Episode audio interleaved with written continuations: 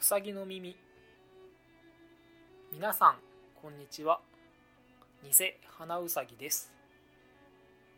うさぎの耳第8回目。この番組は小耳に挟んだ話や聞きかじった話などを鼻高々に話していく番組です。今回はリキュールについて話していきたいと思います。リキュールに興味がある方もそうでない方もお付き合いのほどよろしくお願いいたします。それでは早速リキュールについて話をしていきたいと思うのですがその前にお酒の分類を少し話しておこうかなと思います。お酒は大きく分けて3つに分類されるのですがまず1つ目に醸造酒というものがあるんですがこれはワインや日本酒ビールなどが醸造酒になります。そして次に蒸留酒ですね。これはワインやブランデージンラムウォッカテキーラここら辺が蒸留酒になります。そしてリキュールは混成酒というものになります。そしてこの混成酒どのようなものかというと醸造酒や蒸留酒に薬草や果物などの味や香りを移したものやそれらと混合したものでまたそれらに甘みや着色などを添加したものを言うそうです。というわけでさらっと話してみたんですがもう少し深く掘り下げてみたいと思います。ということで法律定義ですねリキュールの定義を話していきたいと思うんですがまず日本の場合は酒税法というものでリキュールが定義されています日本の酒税法によるとリキュール類とは種類と糖類その他の物品この場合は他の種類種類とはお酒のことですね。それも含むのですがその他の物品を材料とした酒でエキス分が2%以上のものを言う。ただし清酒合成清酒焼酎みりんビール果実酒ウイスキー類スピリッツ類および発泡酒類に該当するものは除かれるとのことです。簡単に言うとですねお酒に糖分などが入っていてさらにエキス分が2%以上入っているものはリキュールと思ってもらって大丈夫だと思います。ただ例外もありまして日本酒でも22%以上のものはリキュール扱いとされています。これはなぜかというとこれもですね酒税法が絡んでくるんですが酒税法によると日本酒はアルコール度数が22%未満のものとされているのでそれを超えたものはリキュールとして扱っているようです。ということで日本国内のリキュールの定義は以上になります。そして続いてはアメリカですね。アメリカは連邦法というものでリキュールが定義されているんですがどのように定義されているかというとアルコールブランデージンその他蒸留酒に果実や花薬草それらのジュース天然香料などを混合したり再蒸留して得た酒または香味成分の親戚液そして煎じるに出すでこれは選出液でいいんですかね。選出液からエキスを混合して得た酒。しかも砂糖やブドウ糖を2.5%以上浮遊するものとされています。ちなみにアメリカ国産のものではですねリキュールと表記ではなくコーディアルと表記されているものがあるんですがコーディアルはリキュールと同義語になります。またアメリカでは合成香料を使用した場合はアーティフィシャルと表記しないといけないようです。ちなみにこのアーティフィシャルというのは人工のという意味だそうです。以上がアメリカでのリキュールの定義ですね。そして EU の定義に移りたいと思うんですが EU ではアルコール15%以上のものをバーゾンスピリチオーズというんですがこれは主成飲料というようなので以降は主成飲料と呼びたいと思います。この主成飲料のうち糖分を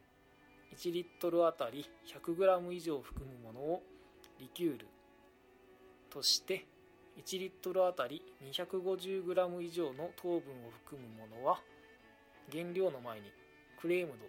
という故障を用いて良いそうです。ただしフレームドカシスの場合のみは1リットルあたり 400g 以上の糖分が必要となるそうです。ちなみにクレームドとは濃厚なという意味になるのでフレームドカシスは濃厚なカシスという意味になります。またアドボカートこれは卵のリキュールなんですがこれについては砂糖または蜂蜜が1リットルあたり 150g 以上卵黄が1リットルあたり 140g 以上含まれていなければならないとされています。そして EU の中でもさらにフランスを見てみるとですね草根木皮草の根木の皮ですね。果実果皮果皮は果物の皮です。花穀物などをアルコールの中に煎じるかまたは浸積した液体。あるいはその液体を蒸留した液体。またはそれらを調合した液体であって砂糖などで甘みが加えられアルコールが15%以上のものを言う。と定義されています。アメリカや日本と違って EU の方はですねアルコール度数や砂糖の量までしっかりと定義されています。またフランスに限ってはですね国内で販売するものには食前酒という意味のアペリティフや食後酒という意味のディジェフティフという表記が必要となるようなんですがアペリティフやディジェスティフにも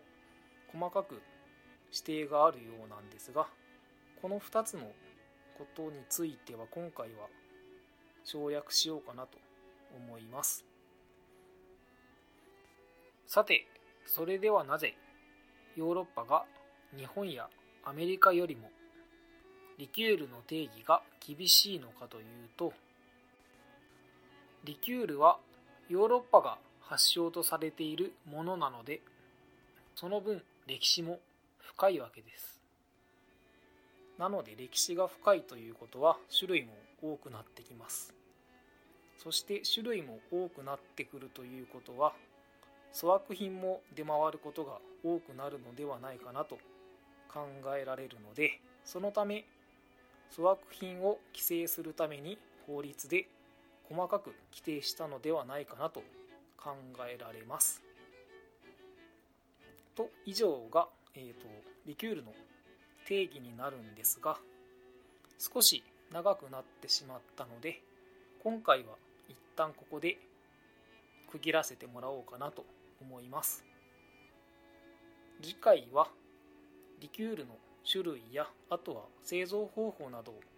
話していきたいと思います。続いてはうさぎの耳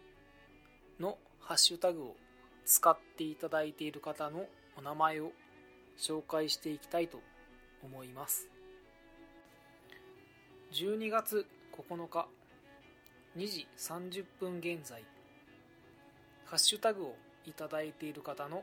お名前は奥地の声を配信されている千早さん。ダウナーリブを配信されているゆえさん。あやなさん。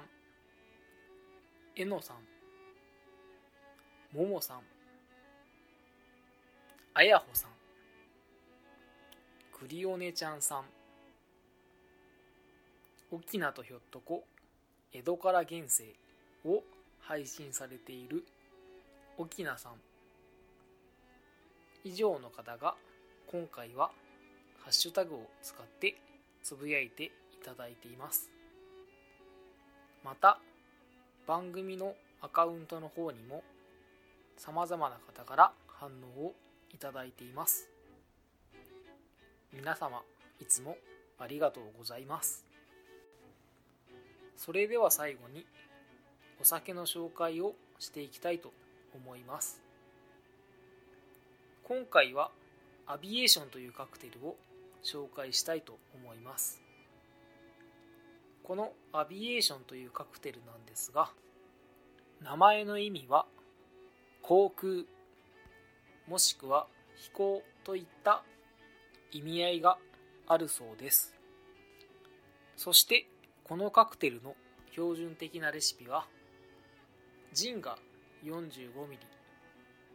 レモンが 15ml そしてマラスキーノというリキュールをスプーン1杯分使います。そしてこの材料をシェイカーに入れてシェイクして作るカクテルになります。このカクテルはニューヨークでできたカクテルとされているんですが当時はバイオレットリキュールという紫色のリキュールを入れていたので薄紫色のカクテルになっていたのですがロンドンにあるサボイホテルというホテルがあるのですがこのホテルのレシピブックにはバイオレットリキュールを抜いたレシピが紹介されていてこちらの方が広まったため現在ではバイオレットリキュールを抜いた白っぽい色のアビエーションというカクテルがスタンダードなものになっているようです。ただオリジナルの少し薄紫色をしたカクテルもある程度の知名度を保っているようです。またフランスのラルースという出版社があるんですがこちらで紹介しているアビエーションはジンを使わずにデュボネというアペルティフワインというものがあるんですがこのデュボネという甘口のワインベースのお酒を使ったカクテルが紹介されています。ということなのでアビエーションというカクテルは白っぽい色をしたスタンダードなレシピ。薄紫色をしたオリジナルレシピ。そして少しマイナーなリキュールを使ったレシピ。この3つが存在しているようです。そしてこのカクテルの色なんですが白薄紫濃ゆめの褐色ということなんですがおそらく全て空の色をイメージしているのではないかなと思われます。このように3種類あるアビエーション。皆さんのお好みで楽しまれてみてはいかがでしょうか。というわけでうさぎの耳。今回は以上となります。この番組では皆様からのご意見ご感想ご質問その他話してほしいことなどを募集しております。メッセージはメールツイッターハッシュタグダイレクトメールどの方法でも構いません。メールアドレスはうさぎの耳2019アットマーク gmail.com ツイッターアカウントはうさぎの耳2019もしくはすべて漢字でうさぎの耳。漢字はうさぎは動物のうさぎ。のは乃木坂のの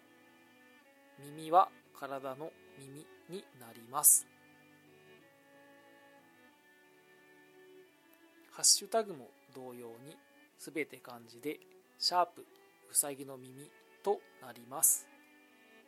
またうさぎの耳ではマンスリーテーマを募集しております。12月のマンスリーテーマは冬に食べたくなる食べ物です。こちらの方は12月29日までの募集となります。皆様からのメッセージお待ちしておりますそれではお聴きいただきありがとうございました。